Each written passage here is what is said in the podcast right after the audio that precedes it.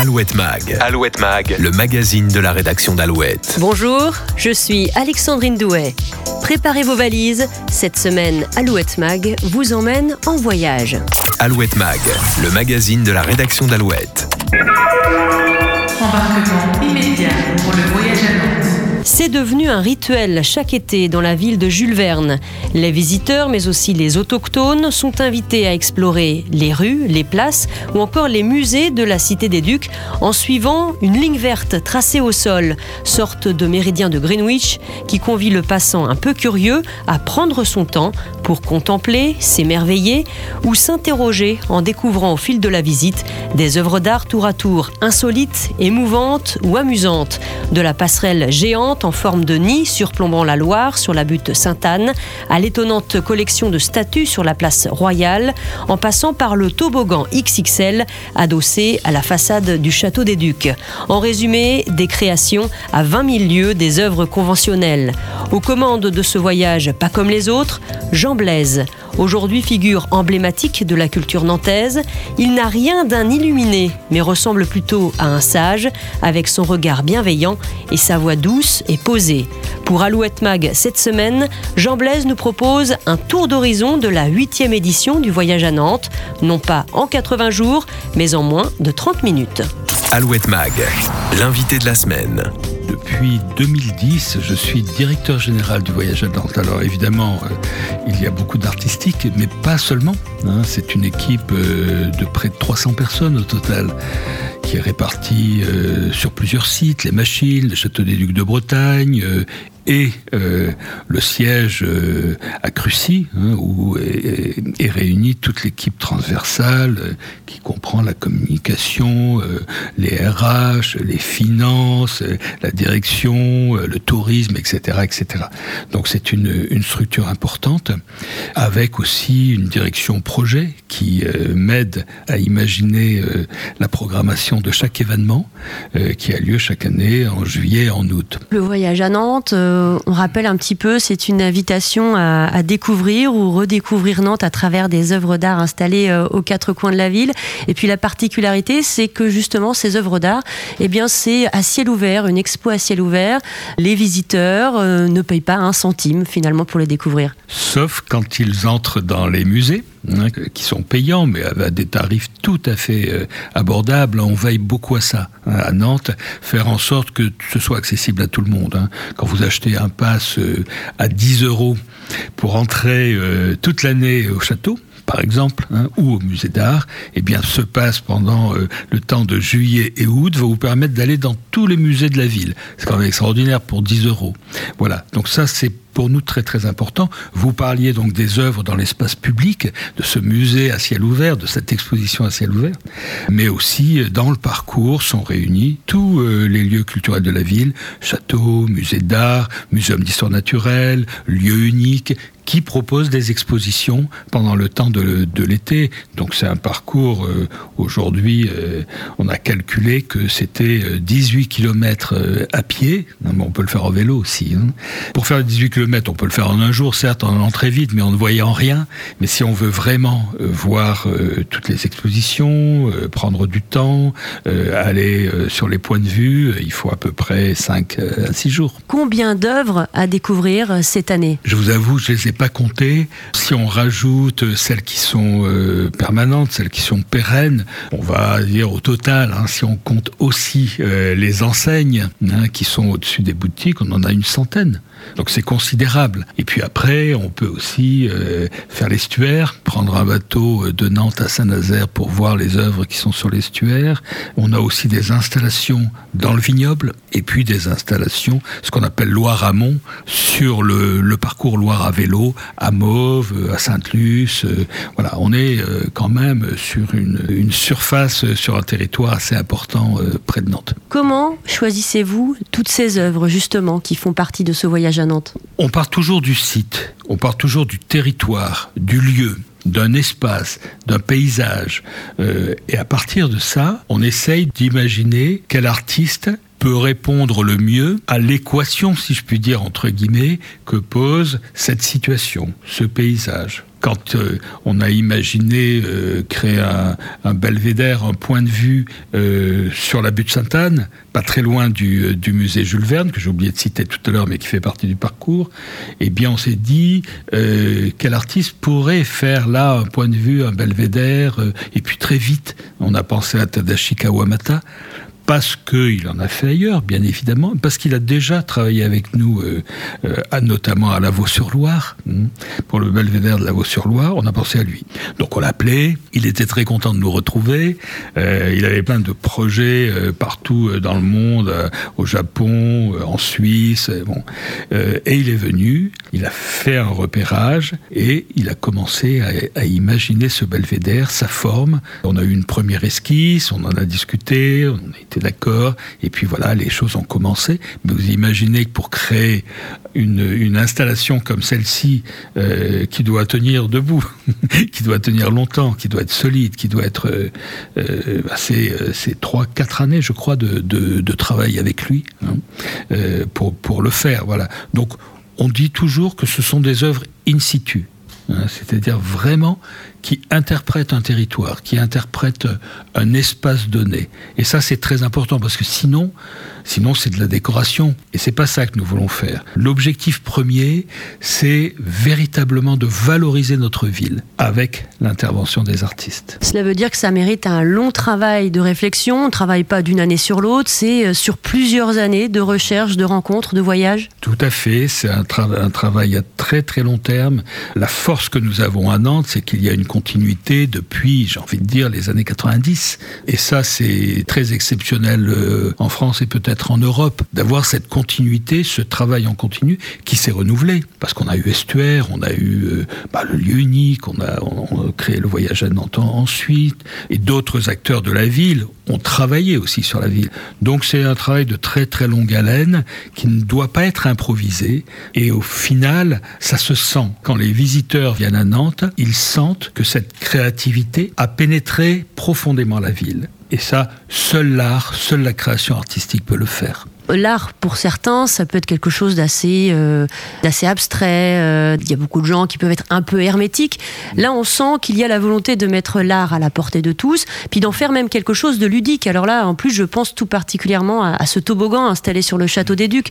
Là, il y a aussi la notion de on s'amuse avec l'art. Tout à fait. Le toboggan est un très bon exemple parce que c'est à la fois un très beau geste artistique, cette espèce de virgule qui court le long des remparts du château des Ducs de Bretagne et qui, et qui le montre. Et en même temps, un objet ludique, puisqu'effectivement, euh, on peut glisser euh, sur ce toboggan qui est assez euh, impressionnant d'ailleurs, hein, quand on, part du haut du château jusqu'au jusqu'au Douve, cette double fonction, à la fois effectivement réjouir ce patrimoine, le rendre vivant, à partir du moment où, où on propose une œuvre d'art contemporaine sur un élément très important du patrimoine, on le réveille, ce patrimoine. Hein, c'est comme si on lui donné des tapes sur la joue pour le réveiller. Et voilà, et ça, c'est aussi essentiel. Parce que le plaisir qu'on a à se balader, à se promener dans, dans, une ville, il est voir des choses exceptionnelles, mais aussi sentir qu'elles sont vivantes, qu'elles sont réjouissantes, euh, que tout ça ne dort pas. L'art, souvent, est synonyme de contemplation. Là, c'est pas du tout l'objectif du voyage à Nantes. Je pense qu'on peut aussi contempler certaines installations, certaines œuvres. Mais notre objectif, c'est plutôt de stimuler la ville, faire en sorte qu'elle euh, soit une ville de création. Quand un visiteur extérieur arrive au, château des Ducs de Bretagne et aperçoit le football, ce terrain de football complètement surréaliste, euh, idiot, hein, rond, euh, avec cette espèce de totem qui restitue les limites normales d'un terrain de football, une anamorphose. quand on est visiteur extérieur, qu'on découvre cette ville pour la première fois, on s'est dit, mais elle est complètement hein, incroyable, cette ville. À la fois, il y a ce château, là, cet élément du patrimoine, et puis juste en face, à 50 mètres, ce playground, et puis ce dragon aussi pour enfants, là, qui tire la langue, qui a été imaginé par un artiste japonais qui s'appelle Kenya Maruyama. On se dit, mais oui, cette ville est, est, un petit peu cinglée, mais au bon sens du mot, quoi. Et on a envie d'y être. Vous partez? Oui, j'avais deux jours de permission à récupérer. Je vais à Nantes, voir ma famille. Je vais en permanente. en permanente, parce que vous êtes trop. On a déjà parlé de quelques œuvres. De quelles œuvres vous avez envie de nous parler Des œuvres qui vous tiennent le plus à cœur? Oh, tout, évidemment. Mais bon, je pense à une œuvre, euh, une proposition de Flora Moscovici. Ça fait longtemps qu'on avait repéré euh, cet endroit de Nantes vers la place du Bouffet, presque sur la place du Bouffet, euh, qui est situé sur l'ancienne maison des échevins de Nantes. cette maison, je crois que c'est au début du XXe, elle a été, elle a été détruite pour, pour, pour faire passer une rue et reste sur une des parois de cette ancienne maison des cheminées qui sont apparentes. Bon, et ces cheminées qui ne servent plus à rien, qui là encore une fois sont absurdes. Qu'est-ce qu'elles font là en l'air alors qu'on ne peut pas les utiliser? On avait toujours envie euh, d'en faire quelque chose parce qu'elles rappellent que là, il y avait de la vie, il y avait des, gens qui faisaient bouillir leur marmite dans la cheminée euh, euh, suspendue là. Bon, et voilà. Et, on a pensé à un artiste qui était capable euh, bah, de, faire quelque chose sur ces cheminées, Flora Moscovici, qui va les peindre, mais avec une peinture spéciale, et qui va les révéler à nouveau d'une autre façon, nous les montrer d'une autre façon. Et puis, au fil des, semaines, des mois, eh bien cette peinture euh, disparaîtra. Il y a quelque chose de fantomatique dans cette intervention. C'est-à-dire que tout d'un coup, on introduit de l'imaginaire dans notre ville et on fait en sorte que ben, les Nantais aient envie de poésie, aient envie d'imaginaire, aient envie d'histoire, mais soient finalement bien dans leur ville et le transmettent aux visiteurs euh, qui vont venir nous voir. Alors justement, le, voyage à Nantes, c'est une façon pour les Nantais de découvrir, redécouvrir leur ville. Mais on se rend compte aussi qu'il y a des gens, des, euh, touristes, qui, euh, qui ne sont plus seulement en transit à Nantes, euh, parce qu'ils sont sur la côte, par exemple. Ils viennent tout spécialement aujourd'hui pour découvrir Nantes et le voyage à Nantes. Tout à fait. Et ça, c'était l'objectif de la création du voyage à Nantes, hein, de la structure voyage à Nantes, qui réunissait à la fois des grands sites culturels et l'office de tourisme. Hein. Euh, et l'objectif, c'était ça, c'était de dire euh, l'attractivité de notre ville, c'est certains de ses monuments, c'est le château, les machines, euh, mais c'est aussi cette créativité. Hein. Et, et, on va renforcer cette attractivité basé sur le socle culturel de la ville pour faire venir de plus en plus de touristes. D'abord parce que c'est agréable que les villes, euh, que les rues de la ville l'été ou pendant les petites vacances maintenant, hein, c'est pas seulement l'été, euh, bah, soient animées, qu'il y ait du monde, qu'il y ait des gens qui se baladent, et puis aussi c'est une économie. Hein, on le sait bien, le tourisme est une économie. Il ne faut pas en abuser. euh, il ne faut pas que ça devienne du tourisme de masse qui empêche, qui empêche les, autochtones de vivre bien. Mais à notre stade, euh, c'est très intéressant parce que ça fait marcher les hôtels, ça fait marcher les restaurants, les boutiques. Donc c'est une économie extrêmement précieuse pour suivre ce voyage à Nantes, il y a cette fameuse ligne verte. La ligne verte, c'est une idée que nous avons eue pour euh, euh, faire en sorte que euh, les visiteurs ne soient pas obligés d'être sans arrêt avec un guide. Ils suivent la ligne verte et ils verront toujours, ils sauront où s'arrêter pour voir un point de vue, un paysage, un élément du patrimoine ou une œuvre hmm, ou une enseigne, voire une enseigne. Hmm. Depuis la, création euh, du voyage à Nantes, est-ce qu'il y a des œuvres qui justement vous ont euh, euh, le plus marqué, devant lesquelles vous avez eu une émotion particulière? Il y en a beaucoup. Ça date d'estuaire. Moi, je me souviens, je me souviens bien de l'installation qu'on avait réalisée sur la fontaine de la, place royale. C'était Tadzunichi euh, il avait, euh, euh, réalisé une chambre d'hôtel hyper luxueuse de l'extérieur qui couvrait la fontaine de la place royale. De l'extérieur, on voyait une, vieille baraque un peu bidonville, quelque chose de très, de très moche. Et quand on franchissait l'entrée, la porte, tout d'un coup, on était dans une chambre d'hôtel incroyable, hyper luxueuse, avec la fontaine au milieu de la chambre euh, qui fonctionnait. Et ça, c'était une des premières œuvres dans l'espace public, euh, c'était je crois en 2007 ou en 2009, quelque chose comme ça, qui disait bien euh, notre façon d'être. alors il y avait des gens qui râlaient parce que en fait on avait caché l'élément le plus, un des éléments les plus évidents du patrimoine nantais. alors qu'on défendait justement ce, patrimoine. Mais tout d'un coup, voilà, on proposait une nouvelle aventure à des Nantais qui venaient dormir la nuit dans, dans cette chambre et à des dizaines de milliers de visiteurs qui, faisaient la queue pour entrer dans cette chambre et voir, euh, ben, voir cette, cette espèce d'imaginaire euh, euh, incroyable des artistes qui, qui, nous réjouissent, qui nous réjouit toujours. Bon, voilà, mais il y en a tellement d'autres toutes, toutes sont, sont attachantes et quasiment toutes, je pense, sont justes.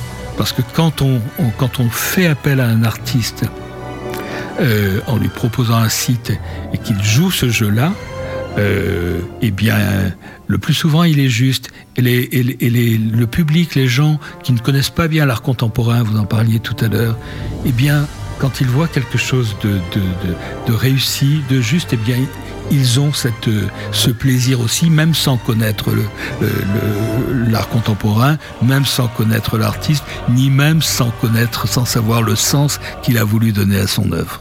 Alouette Mag, le magazine de la rédaction d'Alouette. Avant le voyage à Nantes, les prémices c'était Estuaire, dont vous étiez à l'origine.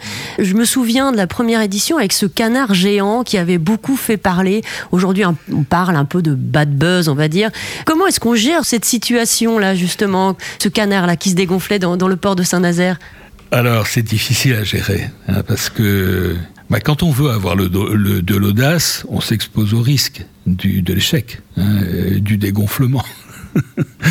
et c'est ce qui s'est passé. C'était extrêmement audacieux. Imaginez ce cadavre qui était quand même plus grand que la base sous-marine de Saint-Nazaire, qui était plus haut que la base sous-marine de Saint-Nazaire. Hein. Euh, on a quand même réussi à le gonfler. Il est resté gonflé un jour ou deux, je ne sais plus exactement.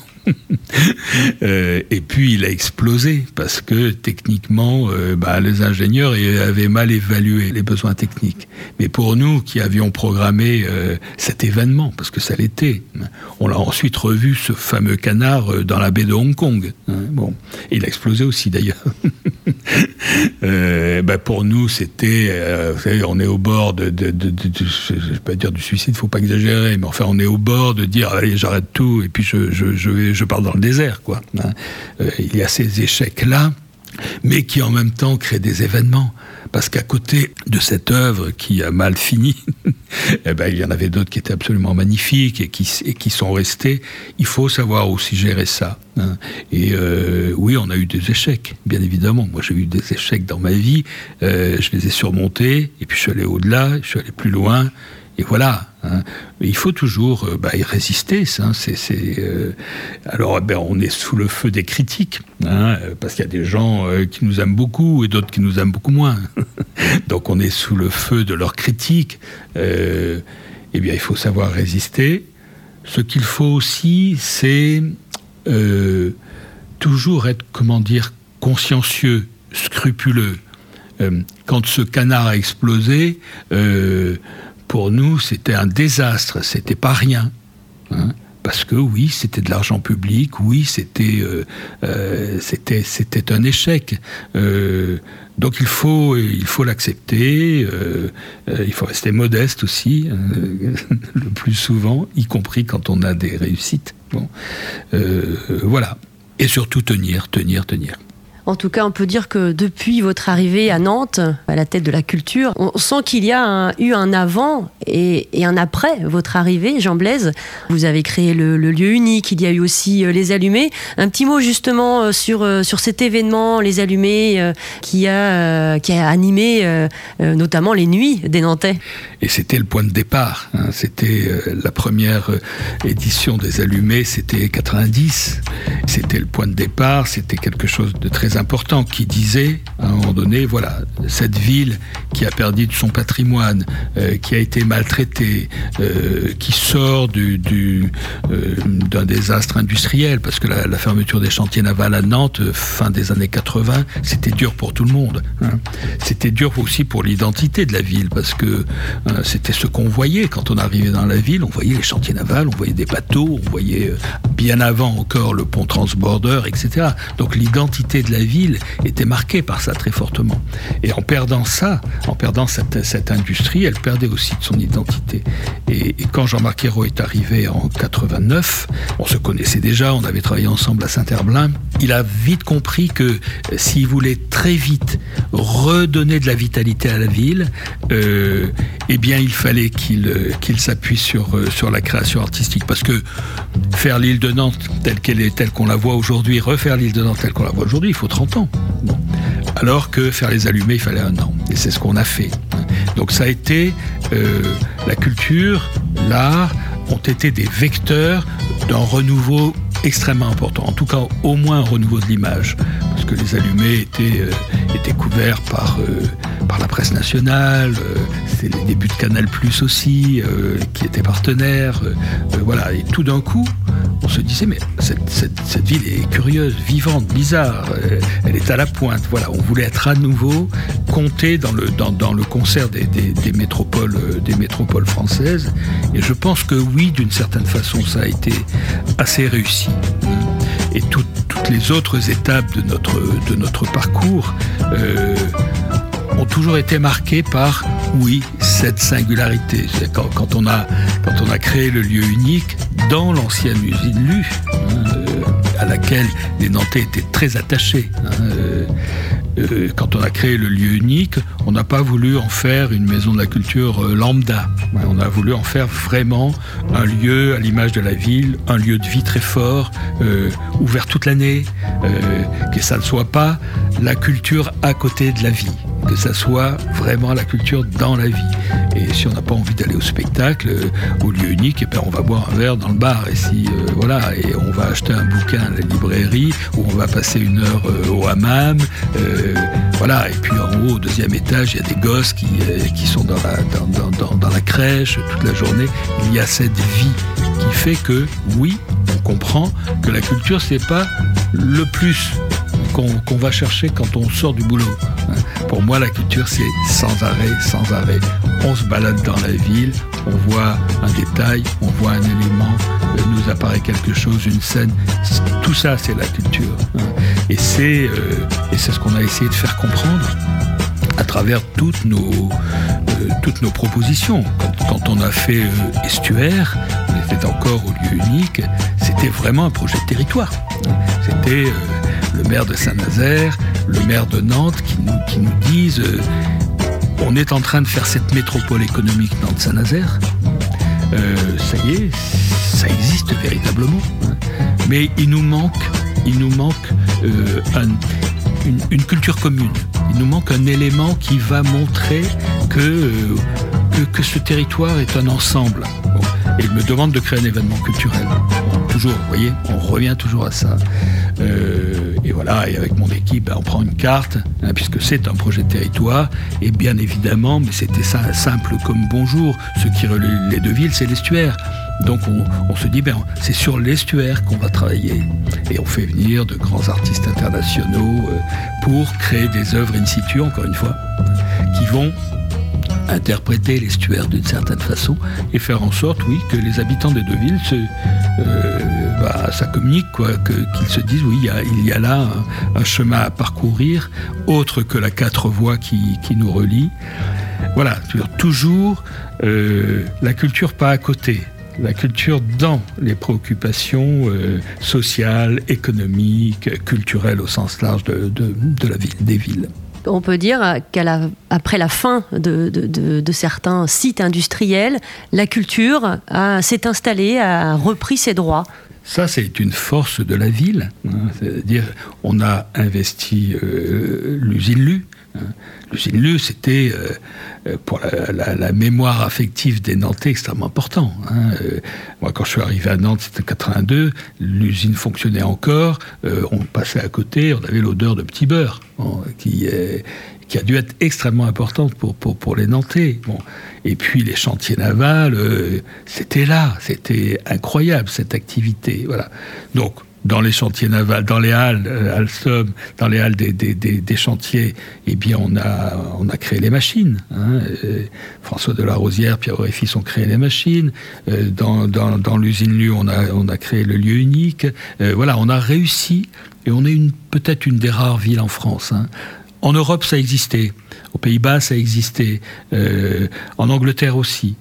En France, on a été une des rares villes à investir les friches industrielles et à en faire des, des lieux de culture vivants. Quelle place occupe aujourd'hui la ville de Nantes au niveau de la culture en France, mais aussi au-delà des frontières? Au niveau de la culture, il y a une ville qui est redevenue capitale euh, culturelle mondiale, c'est Paris. Il y a aujourd'hui une activité artistique culturelle à Paris incroyable. Hein.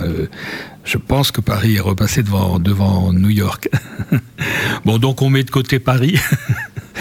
Et après Paris, oui, je crois qu'on est dans les euh, deux, trois villes françaises les plus en pointe euh, dans le domaine euh, de l'action culturelle, de, de, l'aide à la création artistique.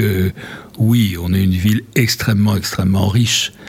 Avant certaines villes qui nous dépassent en nombre d'habitants. Hein. voilà, donc, alors je ne veux pas dire qu'on est les meilleurs, mais quand même, on est évidemment parmi les meilleurs. Et quelle place occupe la, culture dans votre vie? J'imagine que vous prenez le petit déjeuner, vous pensez à ça, vous couchez, vous pensez à ça. Dans vos rêves, vous avez toujours des œuvres un peu qui se baladent? Ouais, je pense trop à ça. Parce que vivre sa vie quotidienne tranquillement, c'est agréable aussi, hein, ça m'arrive. Donc là, moi, je pense trop à ça parce que c'est mon job, c'est aussi ma passion quand même. Hein. Et puis j'ai un refuge euh, euh, très très important, hein, euh, qui est la littérature. Pour moi, ça a été décisif, hein, la découverte de la littérature, et elle m'a toujours accompagné. Elle continuera à m'accompagner évidemment toute ma vie. Si on devait garder seulement trois mots pour définir, pour donner envie aussi aux gens de, venir découvrir le, voyage à Nantes cet été toujours un mot, ça devient un peu tic d'ailleurs, je parle de singulier. Pour moi, c'est très important hein, que ce soit que c'est que ça soit là et pas ailleurs, et que ça soit là et que ça n'existe pas ailleurs. Bon, la singularité, pour moi, c'est vraiment une qualité euh, forte. Ensuite, euh, j'ai envie de dire euh, le, désir. Désir, c'est très important. Hein, avec des artistes, créer du désir. Hein, et pas seulement de la réflexion ou de la pensée, du désir. Ça, c'est vital. et puis après, allez, je dirais l'humour aussi. Hein. Euh, les artistes ont beaucoup d'humour, euh, pas toujours euh, dans leur vie personnelle. Des fois, on s'ennuie beaucoup avec des artistes qui ont des, imaginations hallucinantes, quoi, et qui souvent sont très secrets, sont très ça peut apparaître comme un cliché, mais oui, repliés sur eux-mêmes. Bon. donc voilà les, trois mots que, que vous souhaitiez. Oui, pour moi, c'est ça. Madame, monsieur, bonjour et bienvenue à bord. Welcome aboard, ladies and gentlemen. Puis là, euh, on va dire, j'ai euh, un après-midi devant moi. J'ai trois œuvres d'art à découvrir absolument. Quelles sont-elles? Ça va dépendre euh, des individus, ça va dépendre de leur goût, ça va dépendre de, leur connaissance. Je pense que de toute façon, on ne peut pas rater le belvédère de Tadashi Kawamata parce que il y a le plaisir, le désir d'aller dans cette installation, puisqu'on va pénétrer dans l'installation, on va pénétrer dans ce lit, dans ce nid, pardon, c'est un lit aussi, on va pénétrer dans ce lit, nid, pour voir un paysage extraordinaire sur l'île de Nantes, sur, le, sur la ville, sur le centre de Nantes, mais aussi il va y avoir le plaisir d'y aller. Imaginons qu'on parte de la place Gralin où on aura une human, human clock, une horloge humaine assez délirante, hein, euh, qui donnera l'heure toutes les heures. Bon. Et on va passer par le cours Cambronne, on va descendre, on va prendre le quai de la Fosse qui va être, euh, qui, a été complètement euh, provisoirement aménagé. On va aller, à certains moments, on a des vues sur l'estuaire absolument magnifiques. On va monter vers, vers l'Ermitage, découvrir ce village on n'est plus dans la ville, on est dans la ville et on n'est plus dans la ville, on est dans un village. On va passer par l'atelier d'un artiste au, rayon vert, Benoît Rondeau, euh, et puis euh, et puis on va être sur ce, euh, on va atteindre sur ce, ce, ce, belvédère incroyable. C'est plus notre ville, c'est une autre ville là dans laquelle on est, qu'on voit. On voyage, c'est un voyage. Et puis on va pousser ensuite jusqu'aux Oblates, c'est magnifique. Hein. Euh, on, prend le bord, la crête de la, carrière, et puis on redescend par des toutes petites rues euh, incroyables. Et on arrive dans le, parc des Oblates, où on a une œuvre de Delphine Coindé qui est réjouissante. Qu'est-ce qu'elle fait là? Voilà, c'est toute cette aventure qu'on propose. C'est pas seulement euh, la découverte des œuvres d'art. Et on n'oublie pas d'aller se restaurer à la cantine du voyage à Nantes. Ça oui, on n'oublie pas poulet grillé euh, tous les jours. Mais c'est un lieu formidable, la, cantine, parce que oui, c'est un grand lieu de rassemblement. C'est un lieu qu'on veut aussi euh, accessible à tous. Euh, c'est pas cher. On peut manger normalement.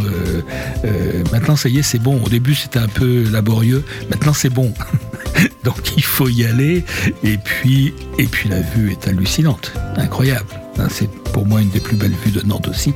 On sent l'estuaire, hein, on sent cet appel de la mer. Bon, euh, oui, oui, c'est un lieu absolument à faire découvrir à ses amis qui ne sont encore jamais venus à Nantes. Jean Blaise, merci. On imagine que vous pensez déjà aux éditions prochaines. On est déjà en train de travailler évidemment sur l'édition de 2020. Merci beaucoup. Merci à vous. Alouette Mag, le magazine de la rédaction d'Alouette qui s'écoute sur alouette.fr et toutes les plateformes de podcast.